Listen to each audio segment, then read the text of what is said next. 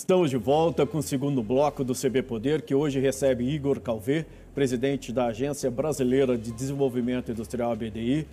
Igor, é, a gente viu durante a pandemia, é, principalmente nessa questão da vacina, a dependência do país, do Brasil, por outros países. Né? Houve essa confusão com a China, uma confusão com a Índia, atrasou-se a entrega de insumos para a produção de vacinas aqui. É, o Brasil tem como se livrar dessa dependência? O fato, por exemplo, de vocês estarem nessa parceria com a Fiocruz é um passo importante nesse sentido de independência? Vicente, é, o assunto da nossa dependência na área de saúde ele é muito instigante. É, eu não sei o quanto você sabe, por exemplo, nós temos um artigo na Constituição, que é o artigo 196, que diz que a saúde é direito de todos, meu e seu, portanto, e dever do Estado. Isso é garantido por meio de política social e também econômica. Tá? Quando nós estamos fazendo aqui é, com a Fiocruz isso, é parte de um mandato também constitucional, no sentido de que é dever do Estado proporcionar, inclusive, a diminuição do risco de saúde para a população, por meio de política de proteção, é, de promoção e de, inclusive, recuperação.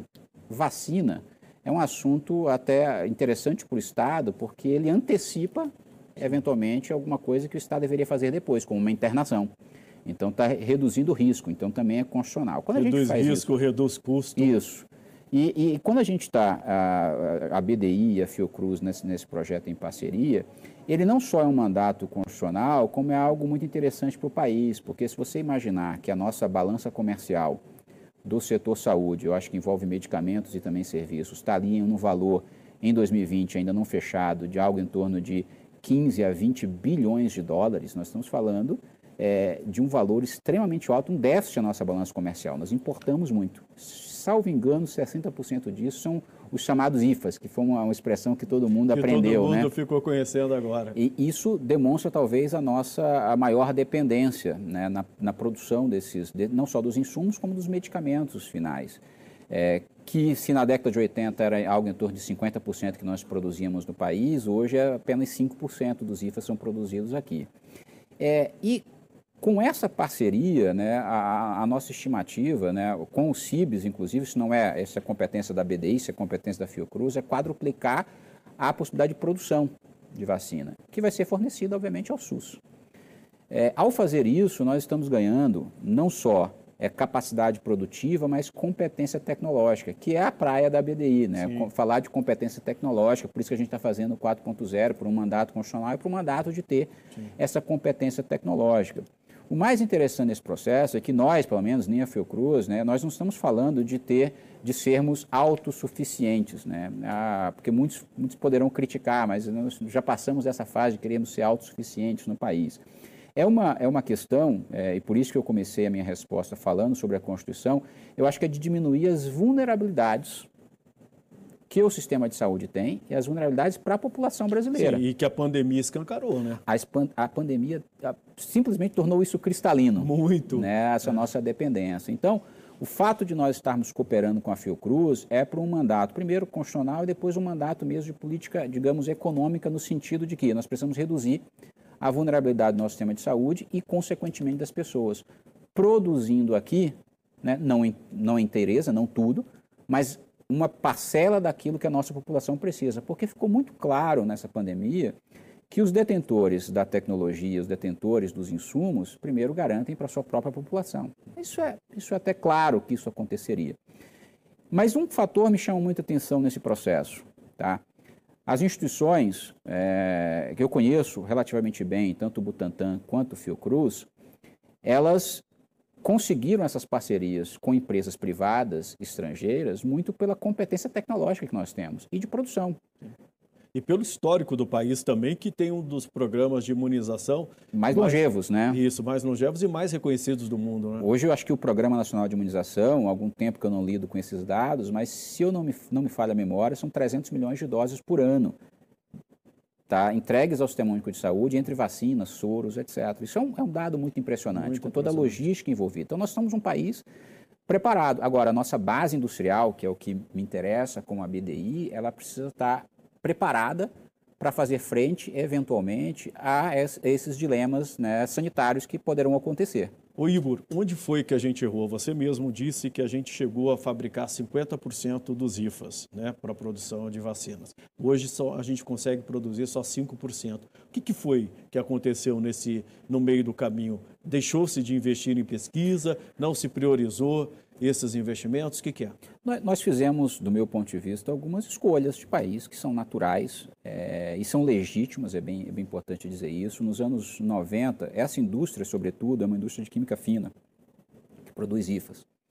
É, com a abertura comercial no início dos anos 90, né, várias delas não conseguiram competir é, com o mercado externo. Então, isso foi uma escolha nossa de país, e, e, esse processo, né, é, é, é, interessante isso, né? A gente não pode colher nada que a gente não plantou. E esse é um processo que decorre muito do que aconteceu. Mas independente disso, eu acho que nós precisávamos, né, com a competência tecnológica, nós temos indústria química, química fina, petróleo, petroquímica no país, uma base de ciência e tecnologia formidável.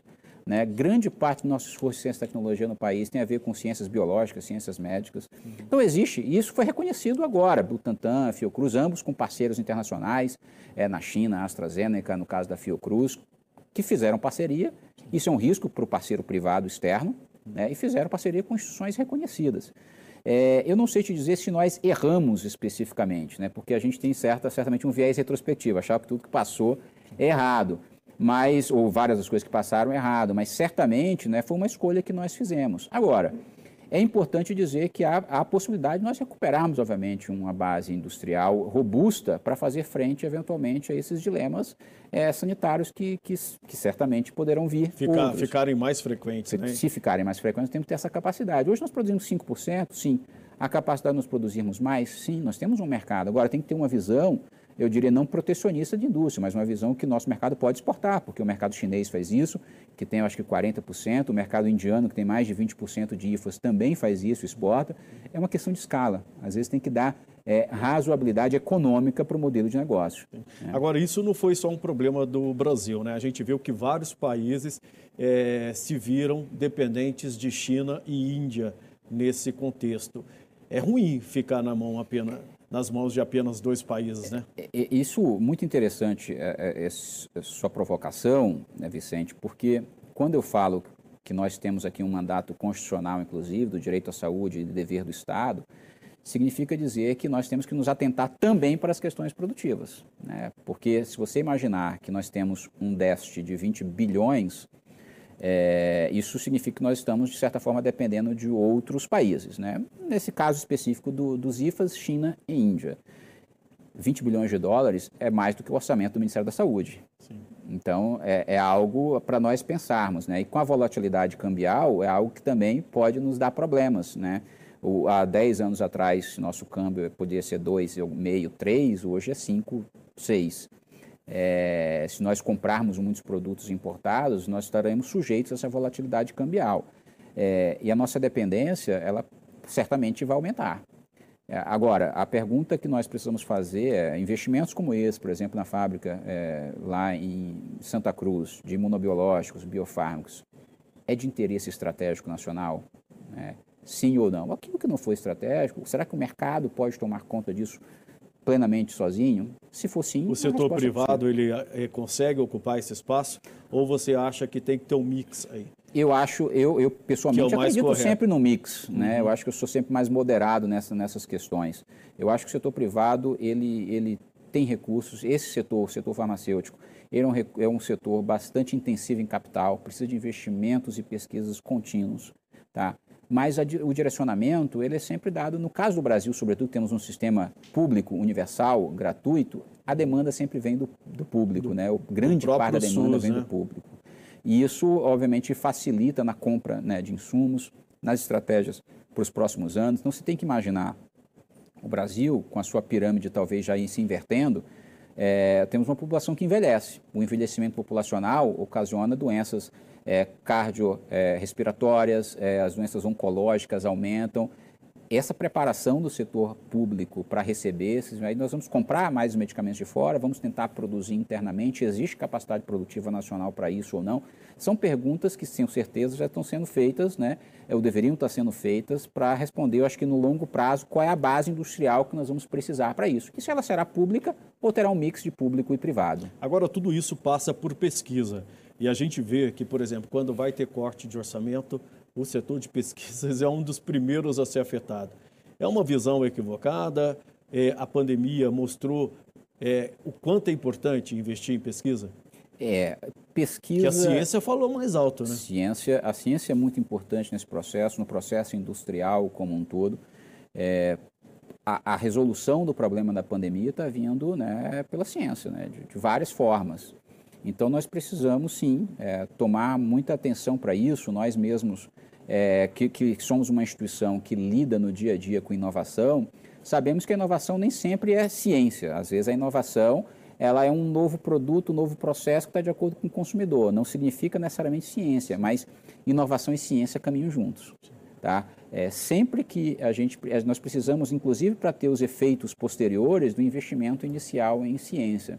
Então, eu acho que a nossa luta, né, eu diria como instituição é, que, que visa ao desenvolvimento industrial, é sempre solicitar, pedir, instar né, aqueles que fazem o nosso orçamento, que aprovam o nosso orçamento, é, público que insistam na estratégia de desenvolvimento é, via inovação.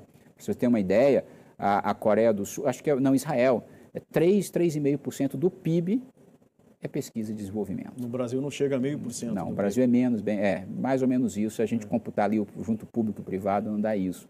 Então, veja, é também um pouco de como os países querem se projetar é, para o futuro. Esse investimento é super importante. A gente precisa continuar na luta para que haja investimento em ciência e tecnologia. E a, B, e a BDI, neste momento, vai priorizar nos seus investimentos e nos seus estudos o setor de saúde? Nós vamos priorizar alguns setores, tá? não só saúde. Eu acho que nós precisamos é, difundir tecnologias em todos os setores. Né? Nós temos hoje, aliás, eu já estive aqui, inclusive, falando sobre isso, no agro. Né? É importante que a gente difunda a tecnologia no agro para aumentar a produtividade no agro. Saúde e cidades também. É, dinheiro do governo para esse ano, vocês estão está reservado, a gente não tem orçamento ainda, mas o papel da BDI está garantido? O papel da BDI está tá garantido, até pela nossa forma de nos financiar está garantido.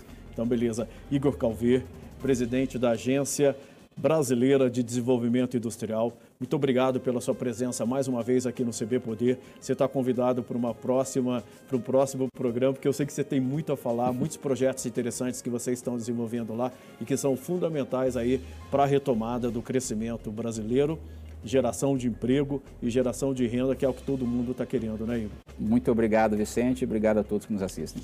O CB Poder fica por aqui. Muito obrigado pela companhia. Até a próxima. Tchau.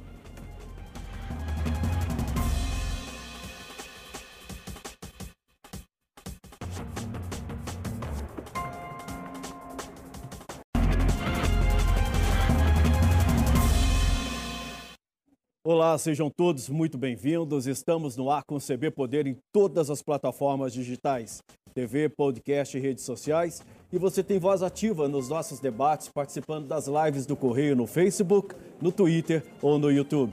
Lembrando que o programa é uma realização do Correio Brasiliense da TV Brasília. Eu sou Vicente Nunes e aqui comigo no estúdio Igor Calvé, presidente da Agência Brasileira de Desenvolvimento Industrial, ABDI. Igor, muito obrigado pela sua presença mais uma vez aqui no CB Poder. É uma honra tê-lo conosco, sobretudo discutindo esse tema tão importante que é o desenvolvimento da indústria, a indústria 4.0 e o impacto que ela tem sobre o setor de saúde, né?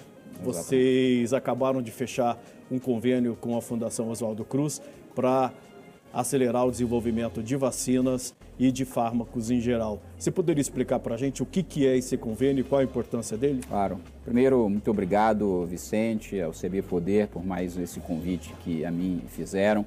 É, esse é um acordo que nós fechamos ainda aqui no finalzinho do ano, na verdade, os termos dele, com a Fundação Oswaldo Cruz, Fiocruz, que já data de algum tempo. Nós já vínhamos conversando, inclusive antes da pandemia. O setor de saúde no Brasil ele é super importante. Nós temos aqui um complexo chamado Complexo Industrial da Saúde, é, tanto do ponto de vista de fabricação de equipamentos médicos, quanto de medicamentos e também serviços de saúde. Isso tudo, algo em torno ali de 10% do nosso PIB é o setor saúde no país. É muita coisa. Né? Muita coisa e nós vínhamos conversando com eles em como, através da Fiocruz, inserir tecnologias da dita chamada Revolução 4.0. E nós firmamos esse acordo com eles no sentido de aproveitar o investimento que eles já estavam realizando e estavam em vias de fazer é, no Distrito Industrial de Santa Cruz, né, no Rio de Janeiro, para um centro, um centro uh, chamado ali o Complexo Industrial de Biotecnologia em Saúde, o CIBS. E nesse centro, que terá uma capacidade, eu acho que de quadruplicar a produção de vacinas no país, nosso intuito era auxiliá-los para aumentar, otimizar né, a linha de produção deles, aumentar a produtividade e, consequentemente, é, aumentar a disponibilização dos é, medicamentos ali feitos. E o que, que a, BDI está oferecendo para a Fiocruz? Nós estamos fazendo um investimento próprio da BDI de mais de 2 milhões de reais, Augusto, para fornecer à Fiocruz é, três coisas em especial. Primeiro, é, nós vamos ajudar ali a fazer uma espécie de um framework, né, de um, um, uma estrutura que servirá não só para a Fiocruz, mas para toda a indústria farmacêutica nacional, é, de como lidar, por exemplo, na questão regulatória com essas novas tecnologias emergentes, a 4.0. A segunda coisa que nós vamos fazer com eles lá é, é o processo de digitalização da fábrica de Santa Cruz. Porque a digitalização hoje na economia, para você ter uma ideia, a Universidade de Oxford tem um estudo que mostra que vai movimentar algo em torno de 100 trilhões de dólares nos próximos 10 anos o processo de digitalização da economia. E lá é uma fábrica nova. Então nós dizemos, ó, nós vamos fazer um plano para vocês de digitalização para que vocês já nasçam muito modernos, né? No 4.0. 4.0. Né? E a terceira coisa que nós vamos oferecer, nesse valor de 2 milhões de reais, nessa cooperação com eles, é, são testes já uh, espécies ali de o que nós chamamos o nosso mundo, que é muito difícil para quem nos ouve aqui dizer, são os test beds. São aqueles testes que acontecem antes de você, por exemplo, comprar maquinário, antes de você colocar à disposição é, das, planta, da, das máquinas nas planta, na planta produtiva. Por que, que você faz isso? Para você saber de antemão é, quais são os problemas que eventualmente nós teremos, é, como otimizar e melhorar a linha de produção. Isso tudo a gente faz já é, pensando em qual o melhor tipo de maquinário, inclusive. Então vocês se antecipam aos fatos. Antecipamos aos fatos e o melhor de tudo, esse é um setor muito regulado. Nós nos antecipamos aos fatos, inclusive regulatórios, para melhorar o processo regulatório e antecipar o processo regulatório para que a fábrica comece a operar o quanto antes. Entendi. Isso envolve inteligência artificial? Isso envolve a inteligência artificial, isso envolve é, toda forma de automação, robôs, por exemplo. O, o intuito quando a gente fala de indústria 4.0, é sempre é, reduzir custos e melhorar a produtividade. Então, é, as tecnologias, sejam elas é, relacionadas à inteligência artificial, aprendizagem de máquina, que é outra coisa também que está super na moda as pessoas falarem, é, internet das coisas, na expressão em inglês IoT, que se fala muito, tudo isso uhum. é inserir ali no processo produtivo, como é que nós, no caso lá da Fiocruz, inserimos essa tecnologia de forma a otimizar o processo e a aumentar, por exemplo, a produção de vacinas. Né? Isso é muito interessante. Isso aí vai ser um modelo que vai se espalhar pelo país? Qual é a ideia de vocês? É, é replicar isso em outros, é, e outros empreendimentos? A nossa ideia é replicar isso. Tudo que a BDI tem feito é no sentido de prototipar, fazer o projeto piloto, que pode ser escalonado e expandido para as outras áreas. No caso da saúde em especial, nós temos um setor bastante pujante no Brasil. Né? Nós temos um setor que já foi maior, é bem verdade, mas que ainda continua muito importante. Então, nossa ideia é pegar o modelo da Fiocruz, uhum. que já vai nascer com investimento de mais de 2 bilhões de reais, inclusive, no modelo proposto por eles na última semana, e desse modelo industrial que as outras empresas, inclusive do mercado do setor privado, consigam ver naquilo né, a, a, forma de se fazer uma planta, de, de automatizar uma planta. Né? São vários protocolos que têm que ser seguidos. Isso não é tão simples, é muito complexo para fazer. Agora, quando você fala do setor de saúde, que ele representa 10% do PIB, isso inclui não só a produção, mas também todo o processo de atendimento, de hospital, essa coisa. Isso inclui a produção e os serviços associados. E os serviços associados. Exatamente. E a BDI também atua uh, em toda essa cadeia ou vocês ficam mais na questão da indústria, da fabricação? Nós estamos muito na, na parte industrial. né? mas não significa dizer que nós não podemos atuar também na parte do serviço, sobretudo na qualificação profissional. Né? Nós temos tido um trabalho, é, sobretudo com o Ministério da Educação recente, que é para requalificação de profissionais. E saúde é uma área super qualificada, né? Bons empregos. Saúde sempre dá bons empregos. E todo mundo quer hoje bons empregos. E qualificar nessa área é muito importante. E a gente vê o crescimento, quando a gente pega os dados do CAGED, inclusive, você vê é, o total bem assim, 100 mil vagas criadas no geral no país todo o ano passado, né? Um pouco mais de 100 mil. Mas o grosso vem da, do setor de saúde. Esse nunca ficou negativo. É um setor que cresce, gera emprego e gera emprego de qualidade. Aí o que eu pergunto para você, qual é esse emprego que vai ser criado pelo país daqui por diante, quando se fala em indústria 4.0, tanto para a saúde quanto para os demais setores? Esse é um movimento super importante, não só no Brasil, eu diria que na economia global, que é um reposicionamento. Né? Há dois termos em inglês, se você me permitir, eu vou citar por favor. aqui que é o chamado uh, reskilling, que é a, a, a capacidade de, de, aperfeiçoamento do profissional, e o upskilling, que ele dá um upgrade ali na formação dele. Uh, isso tudo está acontecendo no mundo porque a gente está vivendo uma economia digital. Então, veja, você na sua profissão certamente mudou muito a forma de operar do que há 10, 15 anos atrás. Eu, na minha profissão, também mudei muito. E a gente está muito envolvido hoje com as plataformas digitais. Na área de saúde, né, uh, em especial, você já tem vivência, por exemplo, de medicina de precisão, a capacidade de um médico estar num local e ele operar ou fazer uma cirurgia uma pessoa em outro local, em outro país, às vezes, precisa de infraestrutura tecnológica para isso. Você tem atendimentos remotos já acontecendo. É, dentro da saúde, você tem prontuários digitais, uma série de coisas surgindo. O profissional que vai surgir nos próximos anos, já tem surgido, é um profissional que, é, antes de ser um profissional que já vem pronto das universidades, ele tem alguns, algumas características que lhe acompanham. É um profissional que aprende no dia a dia. Não é um profissional que chega pronto na redação de um jornal, para trabalhar em TV. Ele tem a capacidade de adaptabilidade, por exemplo. É um profissional que é, vai ter que lidar com, por exemplo, inteligência artificial, com programação, muitas vezes. Programação, que eu digo programação, é fazer algoritmos para lidar. Então, esse é um tipo de profissional, você me fazia a pergunta, que está crescendo e sempre há vagas. Há um dado muito interessante, Vicente, né, que eu tive acesso, aqui eu tive acesso alguns meses atrás, ali na região Nordeste, mais de 1.500 vagas de emprego aberto na área de TI.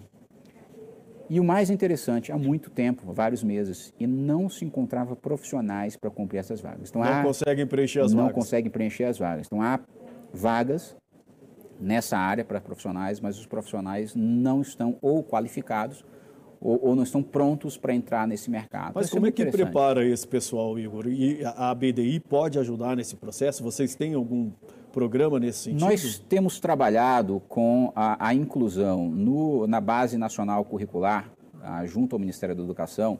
Nós estamos tentando levar para eles, na verdade, já fizemos os primeiros movimentos de levar as demandas do setor privado para que entrem nos currículos né, dos institutos federais, por exemplo.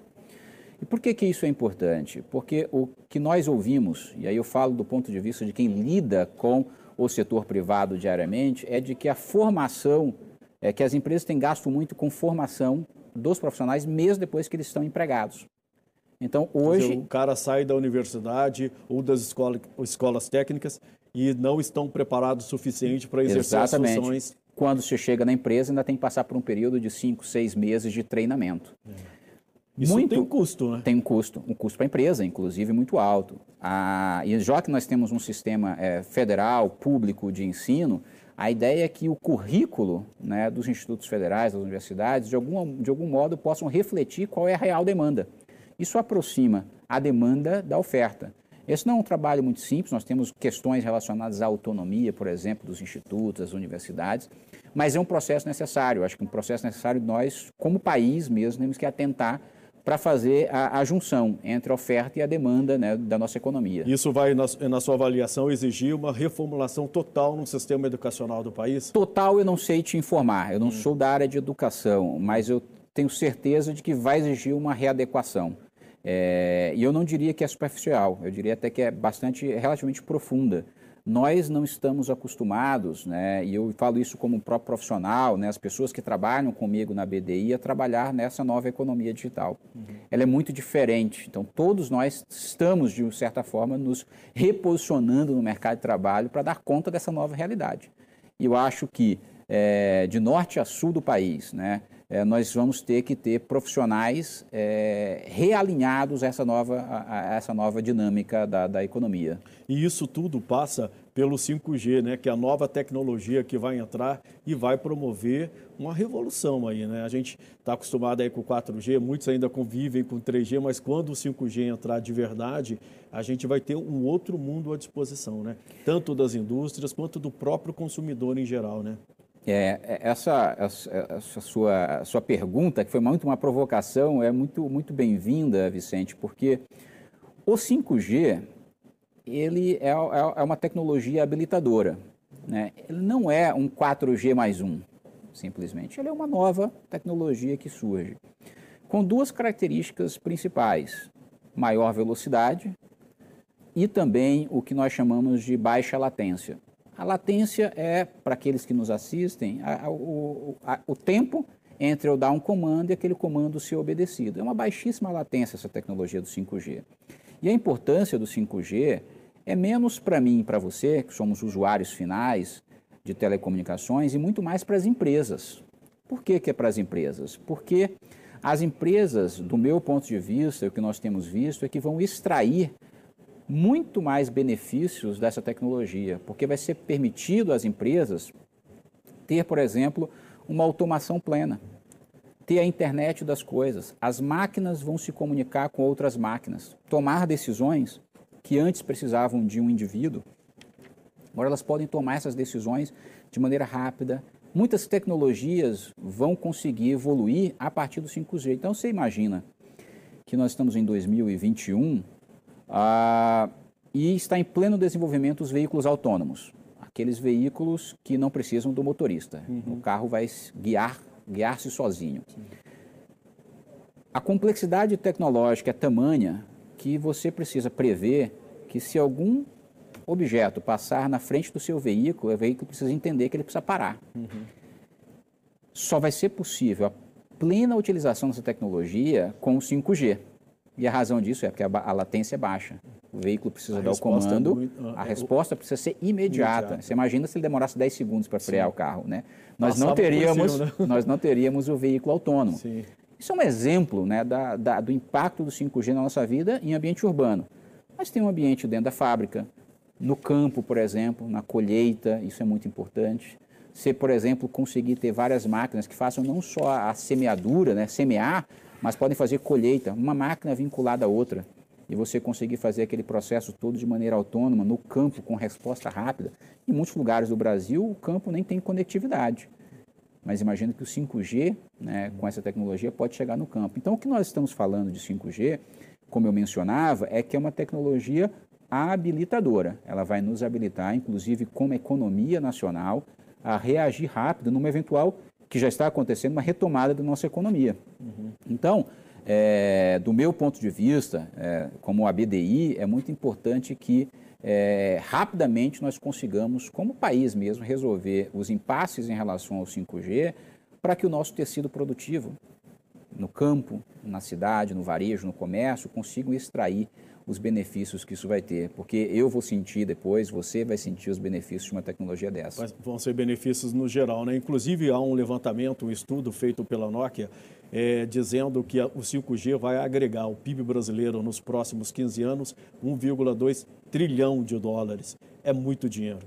É Isso muito vai gerar dinheiro. mais emprego, mais crescimento, talvez melhor distribuição de renda. É. Se você imaginar, numa conta muito rápida aqui e sujeita a erros, é, que o investimento que a Fiocruz, com parceiro privado, está fazendo lá no, no, que nós conversávamos nesse, nesse complexo industrial é de 3 bilhões. E nós vamos ter ali 5 mil empregados agora, mais 1.500 depois que estiver pronto. É, você imagina que não, não quer um trilhão na economia. Sim. O efeito multiplicador disso na economia e empregos E eu acho que é importante é, repisar esse ponto: empregos de muita qualidade. Não é um emprego que eventualmente vai ser, vai ser aquele emprego afeto ali, aquelas dinâmicas sazonais da economia. Então, isso é muito importante tá? inclusive nós retermos esses talentos no Brasil nesse novo tipo de emprego. Então abre um mundo novo para nós. Pois é, porque fala-se que a tecnologia mata emprego. Você mesmo falou que as máquinas vão ocupar um espaço muito importante aí no setor produtivo, inclusive uma máquina conversando com a outra. Onde entra o ser humano aí? É, você vai, claro, é, mudar a concepção do trabalho, do emprego, Isso. né? Você várias profissões vão desaparecer e muitas outras vão surgir não significa dizer que a gente vai ter um desemprego maior. Não, não. O que você vai exigir é um outro profissional. É um outro profissional. É, você mesmo, acho que de certa forma, deu a resposta no, no seu questionamento. Empregos novos surgirão. É, eu não vou me recordar agora de cabeça, mas há um estudo que mostra que, é, não sei se até 2050, algo como isso, nós teremos acho que 80% do, dos novas, prof, novas profissões surgindo e várias morrendo. Então, o que nós temos é que o profissional do futuro ele vai ser um profissional diferente. Você hoje tem, tem, eu mesmo esses dias tive a oportunidade de ver uma profissão que eu nunca tinha pensado existir. Então você já deve ter ouvido é? alguém era de parapsicologia, não sei das quantas, assim, uma coisa muito estranha que eu não conseguia entender como é que funcionava. É, mas as pessoas, né, elas, elas, nesse processo todo que eu falei de, reaperfei de aperfeiçoamento, né, de dar novas qualificações profissionais, novos empregos vão surgir. Então, aquele profissional que nós tínhamos há 10 anos atrás, deixa de existir. É, então, é, não é que mata o emprego per si. Eu acho que a máquina ela vai fazer, sobretudo, algumas profissões que são repetitivas. Então, você imagina é, profissões que você precisava apenas é, carimbar papéis. Né? Esse é um trabalho que hoje em dia já não se vê mais, ou se vê muito pouco, mas é um instrumento, é uma coisa repetitiva. Isso a máquina faz tranquilamente. Isso a máquina faz tranquilamente. Eu diria que, sobretudo, as profissões que é, exigem processos repetitivos, essas profissões têm um maior potencial né, de serem trocadas nesse processo de economia 4.0, de revolução 4.0. As profissões que exigem, eventualmente, muito mais um, um discernimento cognitivo e outras coisas é, semelhantes, elas são, são, são profissões mais diferenciadas. Né? Entendi. O Igor, é, a pandemia, ela acelerou esse processo porque mudou a forma de trabalhar. De alguma, né? É, hoje você tem muito home office, você tem a telemedicina, é, várias questões que estavam ali meio paradinhas se impuseram durante a pandemia. É, isso acelera esse processo de transformação na produção e no mercado de trabalho? Sem dúvida, Vicente. Nós, até é muito interessante, a BDI desde 2019, portanto, antes da pandemia, nós vínhamos com um, mandato, né? De ajudar a transformação digital do setor produtivo brasileiro. É, chegou 2020, infelizmente com a crise sanitária é, vivenciada por nós, o que aconteceu é que as empresas começaram a procurar muito mais rapidamente. Então, nós sentimos que houve uma aceleração exponencial, inclusive, da busca das empresas por maior transformação digital. Ô Igor, eu vou pedir licença para você um minutinho. Claro. A gente vai fazer um breve intervalo. O CB Poder volta daqui a pouquinho. Hoje a gente recebe aqui Igor Calvi, presidente da Agência Brasileira de Desenvolvimento Industrial. A gente volta já já. Fica aí.